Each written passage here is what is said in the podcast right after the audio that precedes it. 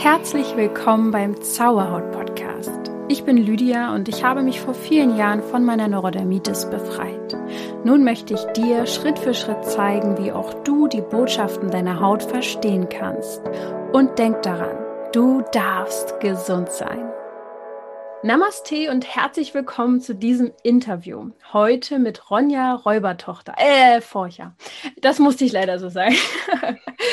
Vielleicht kennst du Ronja. Ähm, sie ist aus dem Fernsehen bekannt oder auch vom Theater. Vielleicht hast du sie schon mal irgendwo gesehen. Sie steht nämlich seit der Kindheit auf der Bühne oder eben vor der Kamera.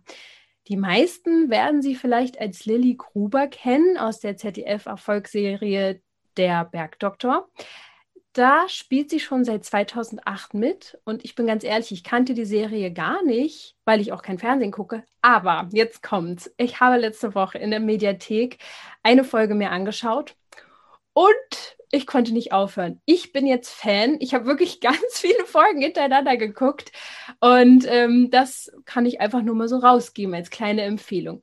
Mittlerweile ist Ronja auch Sängerin, ähm, sehr erfolgreich damit und startet quasi gerade durch. Sie ist aus Österreich, pendelt aber ja zwischen Berlin, Hannover und Tirol. Seit Oktober 2020 hat Ronja Akne.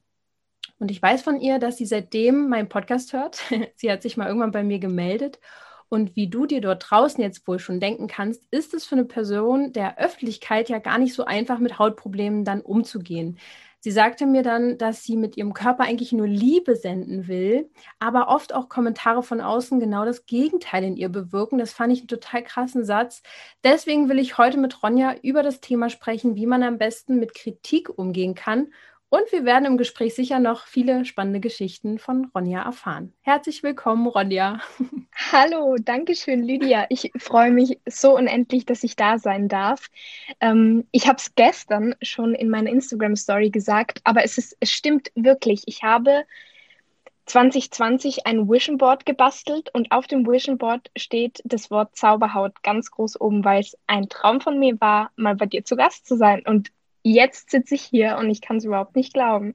Oh, das ist so süß. Für mich ist es total krass, so, so diese Vorstellung zu haben, dass auf einem Vision Board zum Beispiel Zauberhaut steht oder vielleicht sogar auf anderen auch. Und ich denke, mhm. was, was ist hier los? Finde ich voll cool, sehr schön. Wenn ich mir vorstelle, dass du vielleicht so durch Tirol läufst und meinen Podcast hörst, denke ich so, hä? Ja, ich habe wirklich, ich habe wirklich angefangen, äh, ähm, wie du gesagt hast, schon im Intro 2020, als dann meine Haut plötzlich mir Signale gesendet hat und ich da zuhören musste ähm, und keine Wahl mehr hatte, habe ich angefangen, deinen Podcast zu hören. Und ich bin ja echt immer eine brave Schülerin. Ich habe von Folge 1 an, weil du hast in der Folge 1 gesagt, ja, der ist so aufgebaut, das ist gut, wenn man die ähm, Folge von Folge hört und so. Und das habe ich gemacht. Brav. Sehr gut. Du hattest dann, ähm, oder fangen wir erstmal so an. Wo bist du denn jetzt gerade äh, auf dieser großen, weiten Welt? Mhm. Und darfst du von aktuellen Projekten erzählen? Was machst du zurzeit so? Ja, sehr gern. Also ich sitze, ob man es glauben will oder nicht, gefühlt äh, über dem Kudamm in Berlin. Nee, so ist es nicht. Aber ich sitze hier in einem Hotel, habe einen wunderbaren Ausblick, sehe den Mercedes-Stern sich drehen da oben und sehe auch in den Zoologischen Garten, mhm. weil ich bin hier, um Musik zu machen. Ich darf ähm, ein Album aufnehmen und bin ganz, immer noch ganz geflasht davon, dass das jetzt wirklich passiert. Und heute fahre ich wieder ins Studio die nächsten Tage und wir arbeiten weiter an Musik. Und dieses Album kommt dann hoffentlich, ähm, ja, bald. Sehr gut. mit, mit wunderbaren eigenen Songs von mir. Oh, ich bin voll gespannt. Also, es ist super interessant, wenn man dich jetzt, also ich kenne dich jetzt ja vielleicht erst seit einem Jahr oder so, zu sehen, was bei dir alles so passiert und wie viel mhm. und auf einmal das und das. War denn äh, Gesang, weil ich habe jetzt viel von der Schauspielerei eigentlich gesprochen, die du ja schon seit klein auf machst, war Singen da immer schon Teil von? Oder kommt das jetzt so erst? Das ist ganz interessant, weil ich war vor eineinhalb Jahren bei einem Workshop, der hieß, wie man seine Berufung findet. Haha. Aha. Und da war ich da und da ähm, haben sie dann gefragt, was hast du denn in der Kindheit gerne gemacht? Weil das ist oft so ein Indiz dafür, was man jetzt eigentlich immer noch gerne macht, weil das innere Kind ist ja immer noch da und es hat ja immer noch die gleichen Vorlieben. Mhm. Und ähm, ich habe als Kind immer gerne Musik gemacht und ich habe das aber vergessen. Das ist so, ähm, interessant, dass man manche Sachen einfach vergisst von sich, die aber ein Teil von einem waren oder immer noch sind. Und ich hatte als Kind so einen kleinen m, batteriebetriebenen Rekorder, wo du sowas aufnehmen konntest und dann konntest du es wieder abspielen hm. in so bunten Farben. Ja, den habe ich geliebt. Ich habe stundenlang mit dem meine Radiosendungen gemacht und meine Lieder gemacht, die immer nur aus einem Ton bestanden. Und es hat mir so Spaß gemacht. Und von dem her, ja, war Musik eigentlich immer schon irgendwie ein Teil von mir. Ich habe ihn nur eine Zeit lang links liegen lassen und jetzt habe ich ihn wieder gefunden und ich fühle mich ein bisschen so, als hätte ich ein Stück von mir selbst wiedergefunden. Oh, voll schön. Wenn ich mir so überlege, äh, ich habe früher auch voll gerne so, ich kenne das auch, dieses Gerät, von dem du erzählt hast, diesen ja. Recorder ähm, und auch so in die Playback-Show gespielt. Und ähm, wenn ich so zurückgucke auf meine Kindheit, war ich schon immer so ein bisschen der kleine Entertainer in meiner Familie. Also mhm. so in meiner, also Mama, Papa, Bruder. Mhm. habe immer alle so zum Lachen gebracht und, ja. und letztendlich, ich bringe jetzt vielleicht nicht alle ständig zum Lachen, aber mache ich das ja jetzt auch so ein bisschen, dass ich so Leute mhm. unterhalte. Also es ist schon echt so mit der Berufung, schau zurück, was in deiner Kindheit eigentlich schon Programm war, ne? Ja. Voll spannend. Ähm, ich dachte ja, dass Schauspielerei auch irgendwo deine Berufung ist. Ähm, wie kam es denn dazu, dass du da als Kind schon vor der Kamera standest? ja, ich, ich das ist, ist ein äh, sehr wahrer Gedanke natürlich von dir. Warum ist, ist nicht deine Schauspielerei deine Berufung? Ich glaube, Schauspielerei ist mein Schicksal, ähm, wenn ich das so nennen mhm. darf, weil es ist passiert. Und ich hatte damals ähm, als Kind keine aktive Entscheidung getroffen. Es sind tatsächlich Zufälle, wenn man an Zufälle glaubt, ähm, hm. sind passiert und plötzlich war ich Schauspielerin und plötzlich bin ich jetzt noch 20 Jahre danach Schauspielerin. Und ich habe das irrsinnige Glück, ich weiß nicht, womit ich es verdient habe, was ich vielleicht irgendwann mal gemacht habe, dass ich das jetzt hier erleben darf, ähm, ein Schicksal leben zu dürfen, das mir wahnsinnig viel Spaß macht. Ich liebe es, vor der Kamera zu stehen und ich liebe es zu spielen. Ich liebe es, auf der Theaterbühne zu stehen. Aber es war immer, es hat sich nie angefühlt wie ein Beruf, weil ich es, glaube ich, schon unter Anführungszeichen zu lange dafür macht, dass es sich anfühlt wie, Verstehen. das kann ich jetzt mein Leben lang machen, um mein Geld zu verdienen. Und es ist fast wie, ähm, ja, ich würde fast sagen, ein Hobby von mir, aber das soll das gar nicht abwerten, sondern im Gegenteil, das soll zeigen, wie sehr das in mir verankert ist. Seit ich denken kann, stehe ich vor der Kamera und ja. auf der Bühne. Und da war, wurde aber dieser Wunsch in mir groß, noch wirklich was Eigenes zu machen, wo ich mich selbst verwirklichen kann und wo ich sagen kann, okay, und das habe ich mir aktiv ausgewählt und das wurde nicht für mich entschieden, sondern das habe ich entschieden. Und mhm. in diese ähm, selbst, ich, kann man sagen Macht, aber in diese, in diese Position zu kommen, selbst über sein Leben zu bestimmen, da wurde dieses Bedürfnis immer größer und größer und das darf ich jetzt durch die Musik erfühlen und erleben und ja, da bin ich ganz ähm, beseelt. Voll schön, ja, merkt man. Das, das ja. spürt man gerade richtig.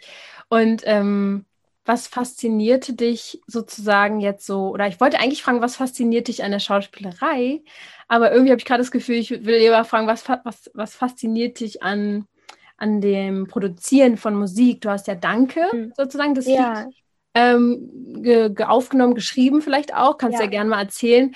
Richtet sich das eigentlich an jemand Spezielles? Ja, ich würde sagen, es richtet sich, oder was heißt, ich würde sagen, ich weiß, dass ich es geschrieben habe für all die Menschen, die, mh, mm, weswegen ich das machen kann, was ich jetzt ah. gerade mache. Ja, ja. Und ich wollte mir wurde die Frage gestellt, Ende 2020, als klar war, okay, ich darf mal ein Lied aufnehmen und wir probieren, wie es so läuft und ob es mir überhaupt Spaß macht, ob das was für mich ist. Und da haben wir uns in den Raum gesessen in Berlin, hier im Haus 2000, das ist mein Musikhaus. Und ich wurde gefragt, was willst du sagen? Und dann war mein erster Impuls, ich will Danke sagen, weil ich finde, Dankbarkeit schon seit sehr vielen Jahren ist das ein ganz zentrales Thema in meinem Leben. Und ich versuche mit Dankbarkeit aufzuwachen und mit Dankbarkeit einzuschlafen. Auch wenn es nicht immer einfach ist und auch wenn es nicht jeden Tag klappt, ist es so meine Intention. Und ähm, ich wollte Danke sagen an all die Menschen, die mich seit, und ich kann es kaum glauben, 20 Jahren begleiten teilweise. Ich bekomme manchmal Nachrichten, wo geschrieben wird, ja, ich habe dich schon damals gesehen in deiner ersten Rolle, da war ich dann fünf, sechs Jahre alt und ich schaue dich immer noch gern und ich verfolge dich auf Instagram, wo ich mir denke, krass, das ist ja mein ganzes Leben gefühlt. Ja. Und ähm, da gibt es einfach Menschen, die so wohlwollend sind und so vertrauensvoll auch in mich und irgendwie mich da begleiten und unterstützen und den Menschen wollte ich Danke sagen. Und deswegen habe ich auch das Lied selbst geschrieben mit der Hilfe von meinem Songwriter, weil ich, das war ja vollkommen neues Terrain für mich. ich war, ich hatte ja noch nie ein Lied geschrieben, aber na klar, ja. Es war wirklich ähm, ein sehr, sehr schöner Prozess und das, ich, einfach dieses neue Medium zu entdecken, nochmal neu eine Geschichte erzählen zu können, das ist für mich ähm, als würde sich, als hätte sich eine Tür aufgemacht zu einer ganz neuen Welt und plötzlich merke ich, boah, ich fühle mich da voll zu Hause. Voll schön. Also ich finde auch, wenn man den Song hört, äh, kann ja auch jeder selbst jemanden vor sich hm. sehen, ne, dem man ja. Danke sagen möchte. Von daher ähm, ist das halt so ein ultimativer Song eigentlich. Der, der kann ja, ja letztendlich sogar auf einer Hochzeit gespielt werden oder sowas. Ja, das wäre so schön. Ah, das wird safe passieren, hallo, das glaube ich. Wenn du Zauberhaut auf deinem Vision Board hast von irgendjemand, danke auf seiner Hochzeit. Wow. Okay, gut. Dann fühle ich mich jetzt toll. ähm, ich habe ja schon erzählt, dass du aus Österreich ähm, kommst, also deine Heimat sozusagen ist Österreich. Und ähm, wenn ich es richtig ähm, weiß, äh, bist du bei deiner Oma aufgewachsen, oder? Mhm. Was glaubst du, was hat das für einen Einfluss auf deinen Charakter genommen? Wow. Äh, einen großen. ich bin, meine Großmutti war der Mensch, der immer für mich Zeit hatte. Und ähm, meine Eltern spielen natürlich trotzdem eine große Rolle in meinem Leben und ich bin auch, ich hatte auch, bin genauso bei meinen Eltern aufgewachsen, aber meine Eltern haben, und das sind sie auch große Vorbilder für mich, ganz jung schon angefangen, ihren Traum zu leben, ähm, Wie du. ohne, ja, irgendwie schon und ohne Rücksicht auf Verluste, würde ich es jetzt mal nennen. Sie haben ihre Firma gegründet, sie hatten eine Vision und haben die gemacht. Und ich war halt auch da, ihr erstes Kind. Ganz lange war ich Einzelkind. Mein Bruder ist acht Jahre jünger als ich. Hm. Und ähm, da war dann natürlich oft so, ja, wir haben jetzt keine Zeit für Ronja und deswegen war ich dann bei meiner Großmutti. Und diese Kindheit bei meiner Oma, das ist wie, manchmal, wenn ich mich zurückerinnere, komme ich mir vor, als würde ich durch ein kleines Schlüsselloch schauen und als würde ich einen Film anschauen, wo ich weiß, dass ich drin vorkomme, aber ich weiß es nicht mehr wirklich, weil es so zauberhaft war. Ich war da und es ist wirklich, es klingt so kitschig und es ist es auch. Meine Großmutter hat einen Berg Nee, nicht Berg. Ein Haus am Berg. Die hat einen ganzen Berg.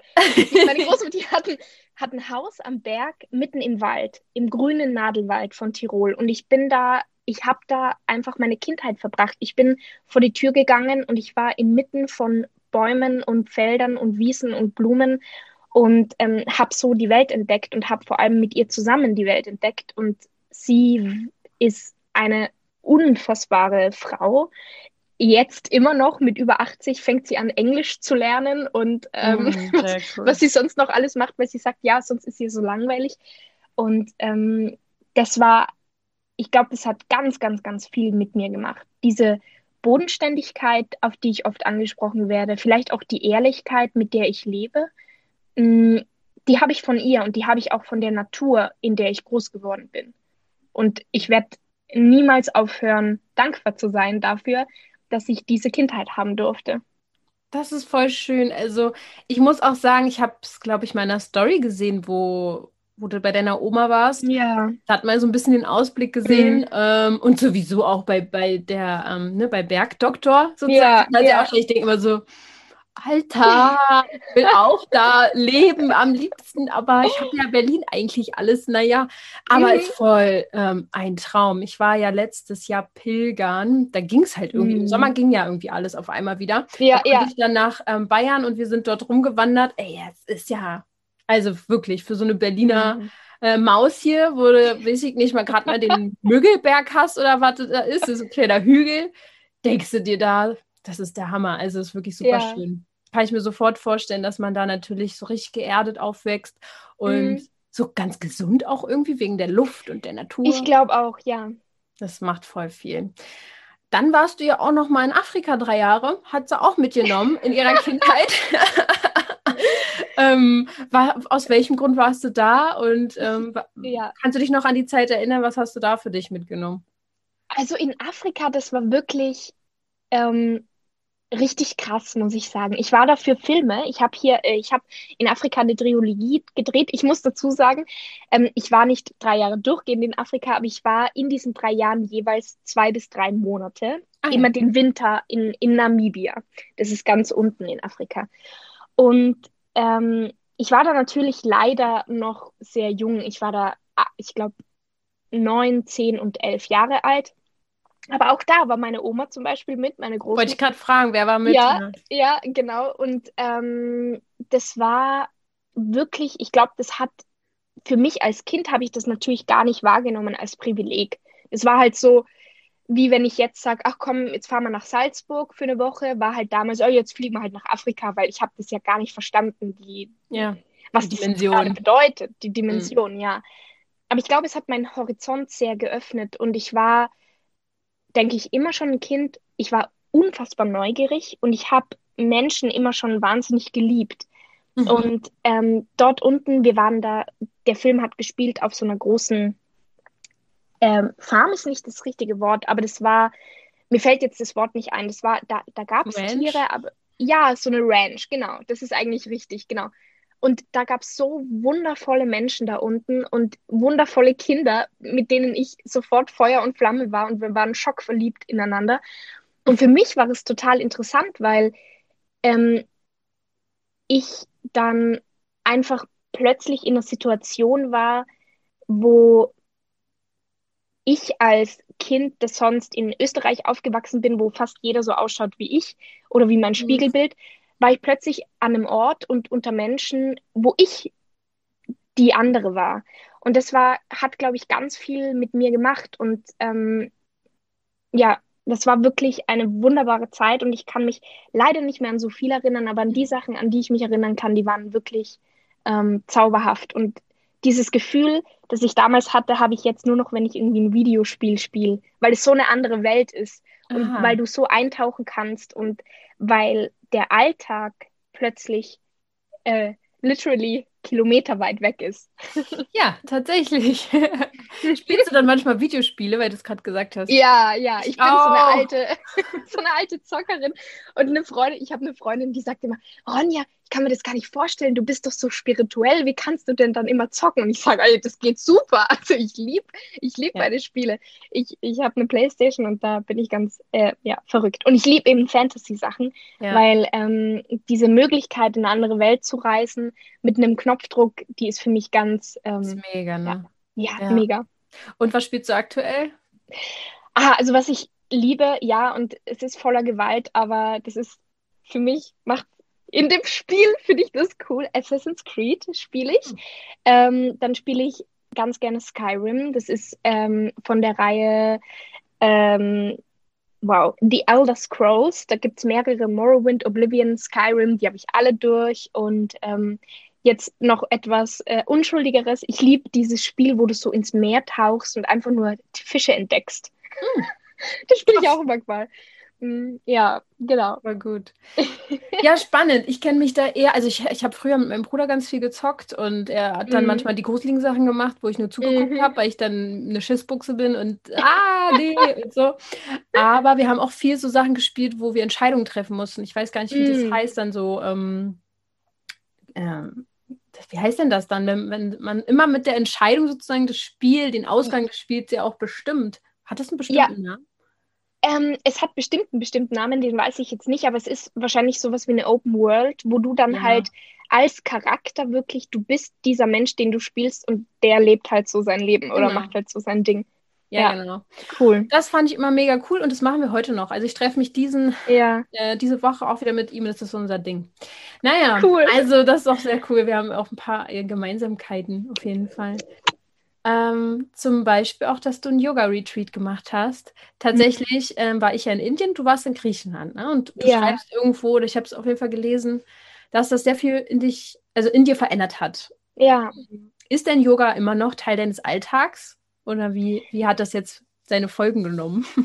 Dieses Retreat war, das ging elf Tage lang und war in Griechenland und ähm, Yoga war ein Teil von diesem Retreat, aber ich glaube, vor allem jetzt rückblickend würde ich es fast nennen als auch Meditationsretreat. Wir hatten, wir haben eigentlich jeden Tag sehr viele Stunden lang meditiert und natürlich das dann in Verbindung gebracht mit Yoga, weil es auch eine sehr meditative Bewegungsform ist, finde ich ja, jetzt persönlich. Ja. Und ähm, ich glaube, dieser, dieser Vibe oder dieser Flow, dieser, diese Lebensart und die Art des Lebens zu sehen, das habe ich mir ähm, seitdem beibehalten. Ähm, da haben wir ganz viel aufgearbeitet in diesen Tagen. Mhm. Wir, es gab verschiedene Themen, Themen der Weiblichkeit, der Männlichkeit, äh, Themen gegenüber Eltern und äh, gegenüber Vergangenheit und Zukunft. Und das war krass, richtig Coaching. Ja, ja, richtiges Coaching. Und oft habe ich das Gefühl, wenn man dann so einen Punkt bearbeitet, da gibt es dann auch kein Zurück mehr in meinen Augen. Wenn, wenn ja. du mal da diese Tür aufmachst und dir etwas bewusst machst oder plötzlich ja. verstehst du etwas, das kannst du dann auch nicht mehr vergessen. Und von dem her habe ich jetzt vielleicht vom Yoga nicht so viel in meinen Alltag mhm. integriert, aber von dem Wissen, das ich da bekommen habe über mich oder auch dieser Verbindung zu mir, die ist auf jeden Fall geblieben. Ja, du bist nicht mehr der Mensch, der du vorher warst, sozusagen. Nein, Gott, das ist man Gott solchen Erfahrungen. Gott sei Dank, will ich sagen, ja. Echt? Was war denn da? Also, wann war das ungefähr? Vor ein paar Jahren, oder? Das war 2019 im Oktober. Ah ja, okay. Ja.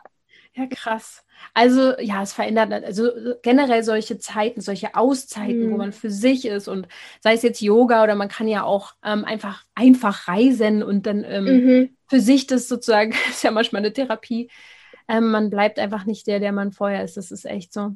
Wie schaffst du das so, gen also genügend Zeit für dich einzuräumen? Schaffst du es überhaupt? nee.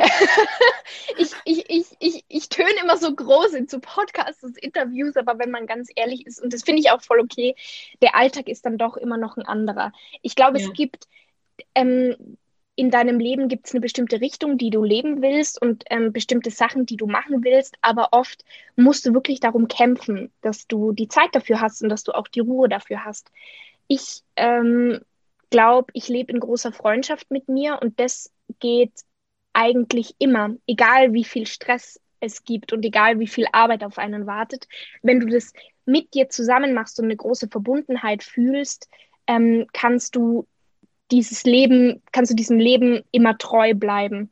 Aber jetzt wirklich ähm, diese Minuten, die du dir nehmen solltest für dich. Es gibt ja diesen Spruch, meditiere jeden Tag zehn Minuten und wenn du Stress hast, eine Stunde so. Äh, hm. Das ist noch ähm, Zukunftsmusik für mich, wobei ich einen großen Willen habe, das umzusetzen. Hm. Aber ich bin gleichzeitig auch sehr ähm, sanftmütig mit mir und ich versuche diesem Ganzen nicht zu viel ähm, Druck zuzuschreiben, weil das wird mir sonst, glaube ich, leicht passieren, dass ich das Gefühl habe, ja, aber ich muss doch, ich bin doch jetzt verpflichtet, für mich diese 20 Minuten in der Früh zu meditieren und meine Energie zu bündeln oder irgendwas mhm. zu reinigen und so. Nee, du musst gar nichts. Und ich glaube, da ist es wichtig, dass für mich, dass ich da versuche, nicht diesem Stress der Selbstoptimierung zu unterliegen und einfach ganz, ähm, ja, auch, wie sagt man da, pragmatisch den Alltag ja. zu sehen und zu wissen, okay, heute oder diese Woche habe ich viele Termine. Wenn es dann nicht so gut klappt, vollkommen fein. Du hast danach ein Wochenende und kannst dich nochmal hinsetzen und in dein Journal schreiben und so. Ja. ja. Ja, es ist so dieses bewusste Umgehen damit, und ich bin ja auch, ich sag's, ich weiß gar nicht, ob ich es im Podcast schon oft genug gesagt habe, ich setze mich ja auch nicht ständig auf mein Meditationskissen. Mhm. Es geht ja auch manchmal darum, einfach sich äh, dessen bewusst zu sein, wenn man merkt, oh, jetzt ist aber ein bisschen Stress, dass man sich dann mal fünf Minuten rausnimmt und ja. einfach mal in Ruhe für sich ist, einen Tee trinken, einen Kaffee, was weiß ich. Und das sind doch diese Momente und das muss einem einfach wichtig ja. genug sein. Und genau also ich sehe es genauso wie du, der Alltag ist so spannend ja auch. Ich bin ja, ja auch immer so, oh, ich will das und das und ich möchte das ja, und das. Ja, ja, Und ähm, da muss man einfach für sich die Waage finden. Und vielleicht gibt es ja auch bestimmte Lebensphasen einfach, die dann mal so sind und dann wieder so. Genau. Aber es ist nicht so leicht, da immer zu sagen, ja komm, jetzt kriege ich das alles total easy hin und ich meditiere auch noch mega lang. Also Mhm, Tag hat halt mhm. auch mal nur 24 Stunden. Wie soll man das Genau. alles unter seinen Mut kriegen? Ähm, jetzt haben wir dich ja quasi so ein bisschen kennengelernt. Also ich finde, du, Ja. deine, deine, dein Wesen ist auf jeden Fall rübergekommen und jetzt kann ich mir überhaupt nicht vorstellen, wie man dich kritisieren kann. Oh, Beispiel. schön. Ähm, aber du hast ja mir erzählt, dass das schon mal vorgekommen ist. Wo, wann ist das, äh, hat es mit Social Media zu tun? Wie hast du es denn erlebt? Tatsächlich muss ich sagen, ähm, ganz ehrlich, dass Social Media für mich persönlich immer noch ein sehr sicherer Raum ist. Ich habe cool. da nie großen Hass erfahren, ich habe da nie große Ablehnung erfahren. Und wenn, dann hatte ich immer Menschen auch an meiner Seite, die dann für mich eingestanden sind und dann gesagt haben, hey, das geht jetzt aber mal gar nicht, was du da schreibst oder so. Wobei ich da auch ganz aktiv Grenzen setze. Ich lese keine Privatnachrichten, weil ich sage, okay, das, da muss ich mich selber schützen, da muss ich meine ähm, Stimmung schützen und meine Energie. Und ähm, da will ich nicht, dass etwas Fremdes, auf das ich keinen Einfluss habe, da plötzlich meinen Alltag so verändern kann. In Mhm. Form von einer blöden Nachricht. Die lese ich einfach nicht. Aber das kommun- kommuniziere ich auch ganz offen auf Instagram. Ich sage das auch immer und sage, Leute, tut mir leid, ich weiß, bestimmt schreiben ganz viele von euch ganz nette Nachrichten. Ich, ich werde sie niemals sehen, aber trotzdem von Herzen danke, dass ihr euch die Zeit nehmt. Ähm, Eine sehr gesunde Grenze, die du dort setzt. Ja, genau. Ma mu muss auch mal sein. Auch wenn es äh, so, sonst manchmal schwierig ist für mich, Grenzen zu ziehen. Ich muss sagen, am verwundbarsten fühle ich mich tatsächlich in meinem Beruf. Und da ist auch ein Ort, wo ich die Kritik am meisten spüre. Und ich glaube, es wird von Jahr zu Jahr besser. Jetzt werde ich, also ich bin eigentlich 25 in einer Woche. Und ich merke, je älter ich werde und je mehr ich auch selbst ähm, verstehe, dass ich der Mensch bin, der mich selber zu schützen hat und dass das niemand anderer tun wird, egal wie sehr ich in meinem Selbstmitleid bade, so wie ich es vielleicht früher mal gemacht habe, ähm, wird das immer besser. Nichtsdestotrotz ist trotzdem dieser Beruf der Schauspielerei oder gerade auch jetzt dieses ähm, Berühmtsein. Ich sage das sehr ungern, aber ich glaube, das beschreibt jetzt meinen Lebensalltag irgendwie am besten oder meinen beruflichen Alltag am besten, wenn man in vielen Magazinen steht, wenn Zeitungen über einen schreiben, ohne dass man darüber weiß, wenn die auch mal was schreiben, was überhaupt nicht stimmt, wenn man auf Veranstaltungen ist, wenn viele Foto von einem, Fotos von einem im Umlauf sind, da ähm, merke ich eigentlich die größte Kritik. Und das sind oft die Menschen, wo du dann keine Möglichkeit hast, mit ihnen in Dialog zu treten. Ja. Ähm, die dich nicht mal kennen wahrscheinlich. die mich nicht mal kennen und wo man gar keine Grenze ziehen kann, weil es auch irgendwie einen selber gar nicht betrifft, weil diese Menschen schreiben dann von dem Bild von mir, was sie über mich haben, was jetzt aber gar nichts mit der wahren Ronja zu tun hat oder gar mit der Privatperson Ronja, mit dem ich. Ähm, und da gerade bei meinem Heranwachsen habe ich gemerkt, wie unfassbar schmerzhaft das sein kann. Und das ist, ich habe einmal, da war ich 16 Jahre alt, ähm, irgendwann mal ein Forum entdeckt, wo tatsächlich erwachsene Menschen äh, einfach nur darüber diskutiert haben, ob ich jetzt dick bin oder nicht. Und das über Seiten lang. Und dann haben sie Screenshots von Bergdoktor-Folgen ähm, reingepostet und gesagt, ja, schau mal, da schaut sie ja schon aus, als hätte sie zugenommen. Oder schaut mal da an, da hat sie eine kurze Hose an, das geht ja gar nicht. Und dann hat wieder mal eine geschrieben, oh, jetzt habe ich das Gefühl, sie hat abgenommen, super. Und ich war ja da gar nicht eingeladen. Die haben einfach nur in ihrer Freizeit darüber gesprochen, ähm, wie sie jetzt meine Krass. Körperform bewerten. Und ähm, das, das sind dann solche Sachen, wo ich merke, okay, du musst oder ich muss lernen, musste lernen oder werd noch lernen müssen, dass es da wirklich nicht um mich geht, sondern dass es da eigentlich nur um die Ängste der Personen geht, die diese Kritik ausüben. Und dass Hm. meine, mein Körper, meine Hülle, meine Seele, mein Geist damit gar nichts zu tun hat und da auch gar nicht bewertet wird, weil das Einzige, was bewertet wird, ist die Sichtweise der anderen, Hm. indem sie das machen. Wobei ich dann trotzdem manchmal daheim sitze und weine, weil es mir weh tut. Und Ja. dieses, dieses, das ist einfach eine Dualität, die in meinem Leben ist. Und ähm, ich glaube, dass man damit umgehen muss. Und ich denke, mittlerweile habe ich einen ganz guten Umgang damit gefunden. Ach Gott, ey, ich kann das mir gar nicht so vorstellen, weil ich es noch nicht erlebt habe. Aber auf eine Art kann ich es mir schon vorstellen, weil ich so sensibel mhm. bin, dass ich jetzt denke, oh Gott. Ähm, aber also wirklich, das äh, geht halt eigentlich ja gar nicht. Ne? Aber letztendlich mhm. hast du es ja auf den Punkt gebracht. Es hat natürlich mit den Menschen selber was zu tun. Ist ja, ja klar. Weil ja. du ein Spiegel bist für die und dadurch, dass du bekannt bist, für mehrere Menschen, ne? ja. Ähm, wo ich jetzt vielleicht noch nur für einiges bin, bist du für so mhm. viele Menschen, weil sie mhm. einfach du bietest ein, eine, eine Fläche, du bietest da sozusagen, mhm. die sehen dich und deswegen, ah, das ist schon heftig ähm, und man fragt dann auch manchmal, was, wie wenig zu tun muss man haben, wenn man über sowas spricht. Ja, schon. Oder vielleicht hat man auch viel zu tun und man will sich von dem drücken und denkt sich, ah, jetzt mobb ich mal eine 14-Jährige.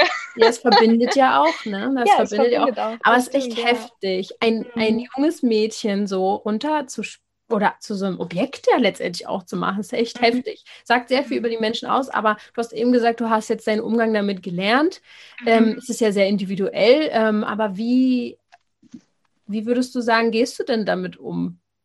Kann man das beschreiben? Ah, also weißt du, wenn ich einen guten Tag habe und wenn ich dann einen Artikel über mich lese, der mich eigentlich sehr wütend machen würde, weil er auch sehr unfair ist oder weil er auf Tatsachen beruht, die es gar nicht gibt, ähm, dann stelle ich mir manchmal die Frage, okay, was würde die Liebe tun? das ah, habe ich irgendwann mal gehört, geil. den Spruch, und ich ja. liebe diesen Spruch. Ja. Und dann, und, aber wie gesagt, wenn ich einen guten Tag habe, ich will nicht sagen, dass es jedes Mal klappt, ganz und gar nicht, aber manchmal frage ich mich, okay, was würde jetzt die Liebe tun? Und die Liebe würde eigentlich diese Menschen, die das geschrieben haben, ähm, im Gedanken in den Arm nehmen und sagen, ich verzeih dir, ich weiß, du hast wahrscheinlich dein Bestes gegeben, es hat trotzdem nicht gereicht. Du hast ähm, Unwahrheiten verbreitet, aber ich glaube nicht, dass du eine böse Intention hattest. Du hattest deine Gründe und ähm, so ein bisschen im, im Kopf block and bless. Also hm. ähm, du blockierst diesen Menschen oder diese Energie aus deinem Leben, aber du segnest ihn jetzt noch, ohne dass ich jetzt sage, ich, ich segne dich im ähm, christlichen Sinne, aber ich, mhm. ich umarme dich nochmal, ich mhm. gebe dir nochmal Liebe mit auf deinen Weg, aber dein Weg wird nicht mehr mit meinem übereinstimmen. So, ähm, ja, das ist an einem guten Tag. An einem schlechten Tag äh, gehe ich auch manchmal sehr wütend spazieren über, über eine Stunde lang im Wald und denke mich, diese die blöden Arschlöcher, wie kann denn das sein und ähm, warum mhm. machen die denn das? Und ähm, ich glaube, was immer hilft, ist eine, habe ich vielleicht glaube ich, schon davor gesagt, eine tiefe Freundschaft zu einem selbst. Und dieses Gefühl haben, du bist dem nicht ausgeliefert, sondern du selbst bestimmst, wie du jetzt damit umgehst und ob das jetzt eine Emotion in dir macht oder nicht. Weil auch wenn da ein blödes Kommentar ist oder auch wenn da eine blöde, ein blöder Zeitungsartikel ist, der macht nicht dein, deine Tür auf im Hirn und schmeißt die Wut da rein, sondern du machst die selbst. Hast du ähm, gesagt, ja. Und ich glaube, das muss einem bewusst sein und da muss man einfach in diese Selbstverantwortung kommen und dann auch sagen, okay, dient mir das jetzt? Und kann ja auch sein, ja, ich habe jetzt richtig Bock drauf. Ich will jetzt einfach mal richtig sauer sein. Dann, so be it. So gerne, macht es.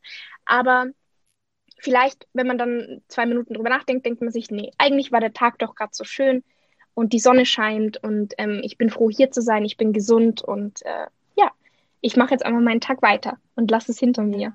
Da hilft so eine Grund, äh, so ein Grundgefühl einfach, was du ja, du hast ja gesagt, Dankbarkeit ist ein großes Gefühl mm. für dich im Leben und, und Freude, glaube ich auch. Du machst Dinge ja. sehr viel aus der Freude heraus. Und dann ist einem das wichtiger, sozusagen letztendlich ja, als, genau. als eben die Schwingung runterzugehen ja, äh, zur Wut. Obwohl es natürlich auch mal wichtig ist, die rauszulassen, ganz klar. Das hast du mega gut beschrieben. Ich kann äh, dich da total gut äh, das kann ich total gut nachvollziehen, dass beide Wege auch mhm. mal wichtig sind, zu sagen, hey, ich bin jetzt voll in Love und so, hey, Mitgefühl ja, für ja, dich, ja. aber dann auch mal so wütend zu sein, zu stapfen und zu sagen, ey, ist das eine Scheiße hier. Kann ich voll verstehen, ist total menschlich und brauchst auch. Wenn jetzt hier, ich habe ja ein paar Fragen auch aus der Community zur Kritik bekommen und hauptsächlich ging es halt darum, äh, wie man eben mit Kritik umgeht. Aber mhm. stellen wir uns doch mal vor, ähm, weil die wenigsten werden ja Artikel über sich haben äh, oder so. was passieren würde, wenn man dich jetzt offensichtlich kritisiert. Zum Beispiel auch, es ist ja vielleicht auch schon passiert ähm, am Set oder so, dass man dich mhm. vielleicht auch ganz nett kritisiert, gibt ja auch mhm. konstruktive Kritik und trotzdem trifft es ja Menschen teilweise. Wie reagierst du auf eine nette Art und Weise, wenn du kritisiert wirst? Face also auf eine nette Art und Weise reagiere ich dann auch nett zurück und, und sage dann auch manchmal, okay, danke, dass du mich darauf hingewiesen hast. Ich werde drüber nachdenken. Das habe ich gelernt. Ich glaube, ähm, ich wollte früher immer sofort die Antwort wissen und ich wollte früher immer sofort dann irgendwie eine Antwort geben können, vielleicht weil ich das gelernt habe von Interviews und so. Aber gerade im privaten Kontext ist es wichtig, manchmal zu sagen und sich auch selbst die Zeit zu geben, zu sagen, okay, ich werde drüber nachdenken. Und ich werde aber auch wirklich drüber nachdenken. Und ich gehe heute am Abend nochmal spazieren oder ich schaue aus dem Fenster, schaue den Mond an oder was auch immer und lass mal das auf mich wirken und schau, was das mit mir macht. Weil liebevoll gemeinte Kritik ist ja auch immer voller Liebe. Und die ist ja vielleicht auch tatsächlich, auch wenn sie vielleicht aus einem subjektiven Standpunkt aus passiert, ähm, kann ja trotzdem sehr ähm, bereichernd sein für einen selbst.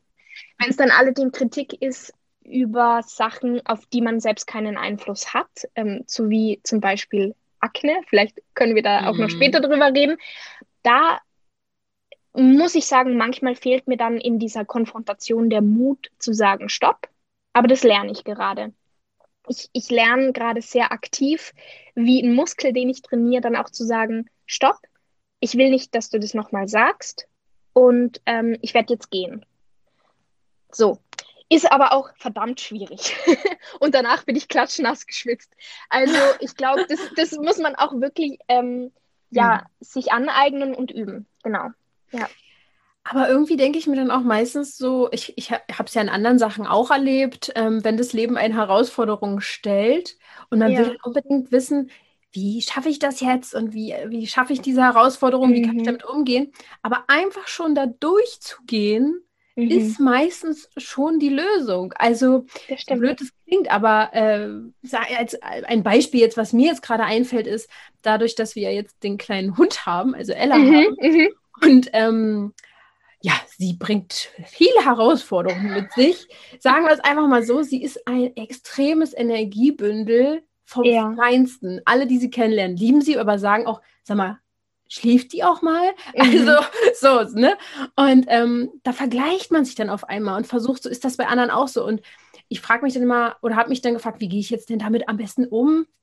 Aber einfach schon, wenn ich auf die letzten Monate zurückgucke, dass ich da durchgegangen bin mit mhm. ihr und gemerkt habe, na gut, wenn sie nervös ist, muss ich dreifach so entspannt sein. Ja. Ähm, habe ich ja einfach was gelernt. Und das ist jetzt, hat sich jetzt schon nach und nach äh, gelöst, ohne dass ich jetzt den Mega-Tipp habe, sozusagen, wie man jetzt damit mhm. umgeht, habe ich es einfach durchs Leben gelernt. Genau.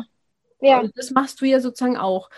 Ähm, voll, voll spannend irgendwie. Die Akne hast du jetzt eben erwähnt schon. Wurdest du deswegen auch mal äh, kritisiert? Ja. Echt?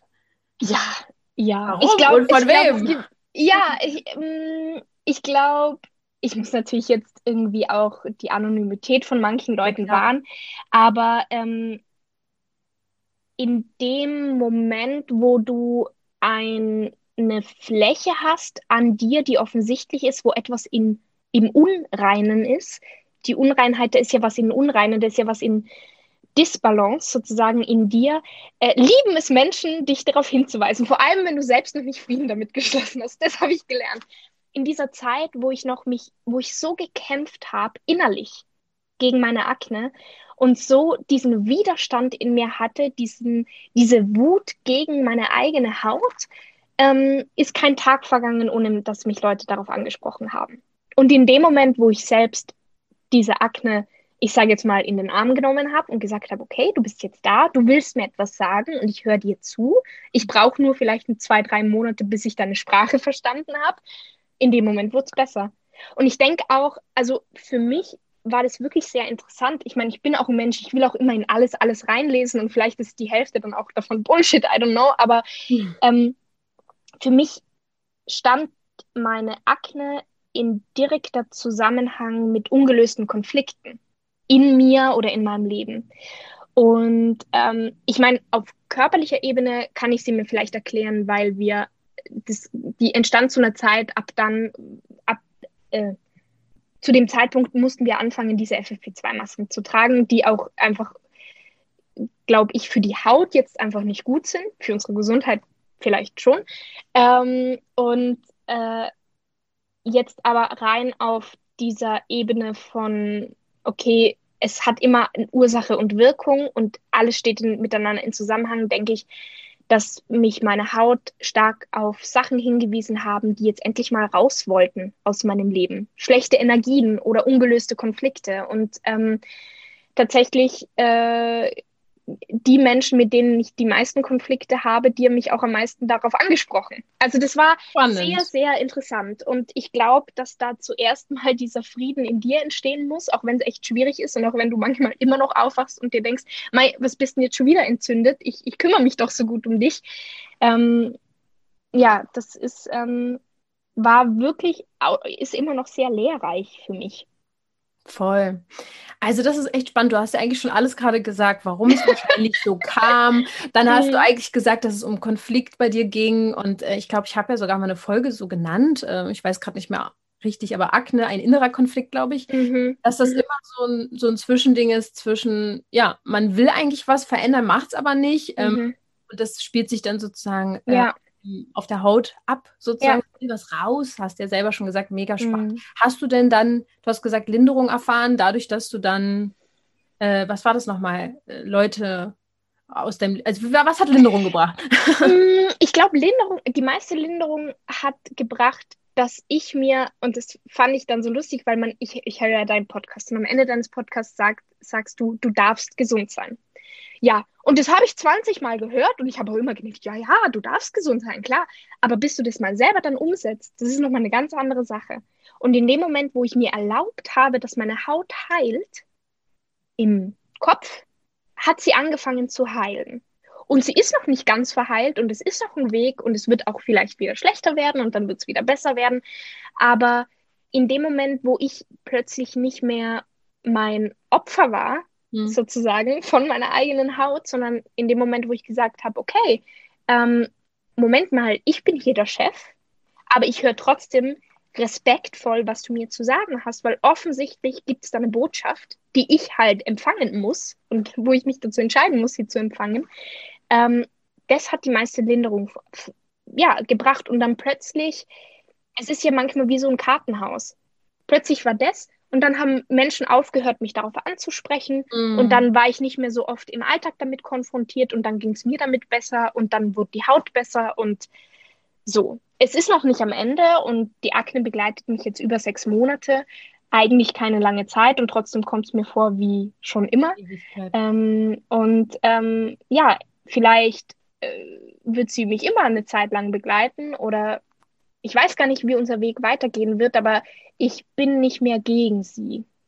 Der Widerstand ist nicht mehr so da. Der Widerstand ist nicht mehr da, genau. Du hast da Druck rausgenommen. Ich glaube, das ist mhm. der Punkt. Also, ja. wenn wir es wegdrücken und so, dann, mhm. dann ist ja klar, dass da Druck entsteht. Ja. Du hast so was Spannendes eben gesagt, dass du trotzdem der Herr in deinem eigenen Haus, in deinem eigenen Körper ja. bist. Fand ich mega gut, weil ähm, nur immer hinhören ist ja das eine, aber dass man dann mhm. auch mal sich selber sagt, jetzt ist aber auch mal gut, sozusagen. Ja. Vielleicht auch, ähm, ja, weiß ich nicht, einfach mal so, neu, so ein Gedankenexperiment, dass man die Haut mhm. so ein unerzogenes Kind vielleicht in dem Sinne, was mhm. so Ansprüche hat, mal sieht und sagt, mhm. muss ich auch mal eine Grenze setzen. Jetzt muss ich mal meine Haut eine Grenze setzen. Äh, mental finde ich auch mega spannend. Voll der gute Gedanke. Ich habe noch eine Frage bekommen, vielleicht können wir die zusammen beantworten. Äh, ja. Äh, ich habe die Frage bekommen, die ich jetzt hier auch stellen wollte, weil ich die so spannend fand. Wieso fühle ich mich immer sehr persönlich angegriffen und wieso kann ich mich nicht gut abgrenzen? Was hm. würdest du dieser Person sagen? Ist natürlich schwer, aber mhm. weil wir sie nicht kennen. Aber wir können es wahrscheinlich beide ganz gut nachvollziehen. ja, also liebe Person, die du, die du das geschrieben hast, ich denke, dass du nicht so streng mit dir sein solltest. Es ist vollkommen in Ordnung, wenn du dich manchmal persönlich angegriffen fühlst, vielleicht weil du früher oft persönlich angegriffen wurdest. Ich glaube, viele Sachen, die uns heute noch belasten und die uns heute den meisten die meiste Unfreude im Leben geben, haben ihren Ursprung in der Kindheit.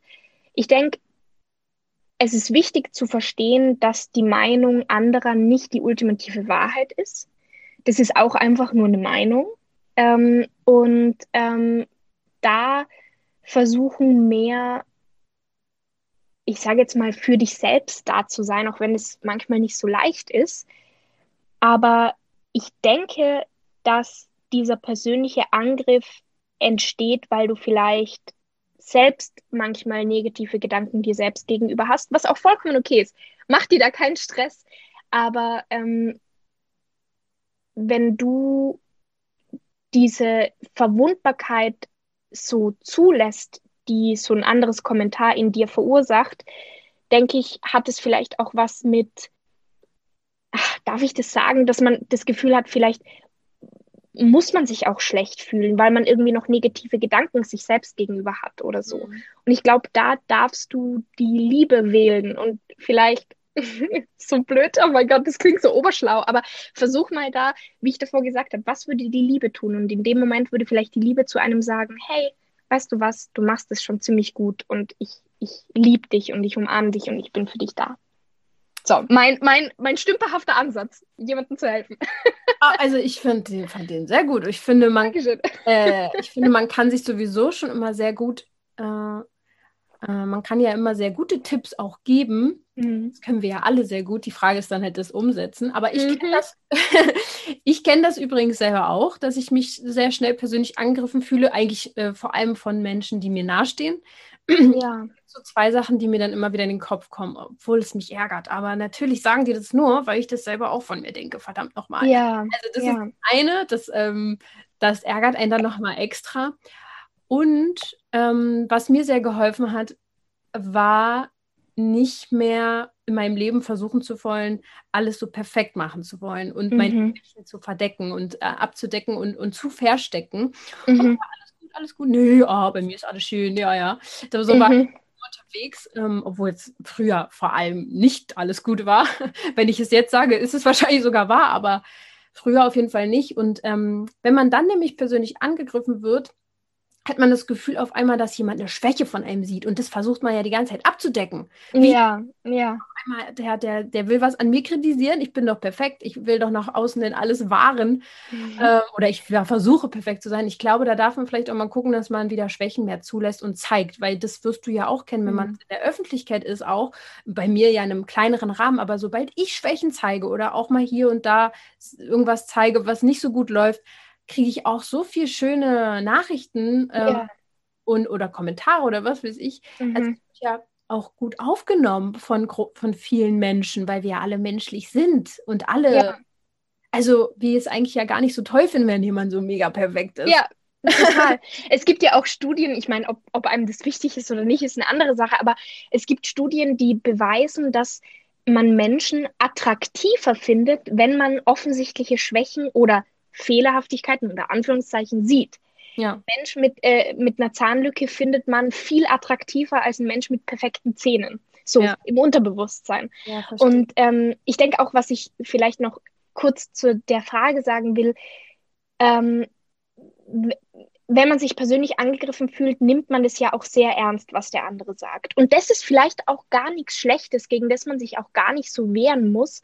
Ich glaube, das bedeutet einfach nur, dass man sehr empathisch ist und dass man sehr mitfühlend ist und vielleicht auch sehr sensibel. Aber Sensibilität ist für mich überhaupt nichts Schlechtes, sondern es ist ein wunderbares Geschenk und ein emotionaler Augenöffner, mit dem du die Welt einfach viel mehr wahrnimmst, als jetzt andere Menschen, die vielleicht sehr ähm, entfremdet sind zu ihren eigenen Emotionen.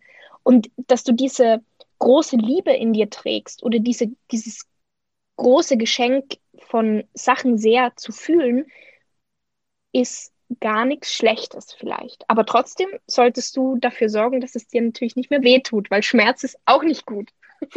ja, ist immer so eine Balance. Aber es ist echt, ja. echt so, es ist eine Sensibilität und ähm, mein Freund zum Beispiel, der ist auch immer sehr gerne sehr direkt und super, wenn du sensibel ja. bist, denkst immer, super. Kannst du das nochmal in nett sagen? Ähm, ja.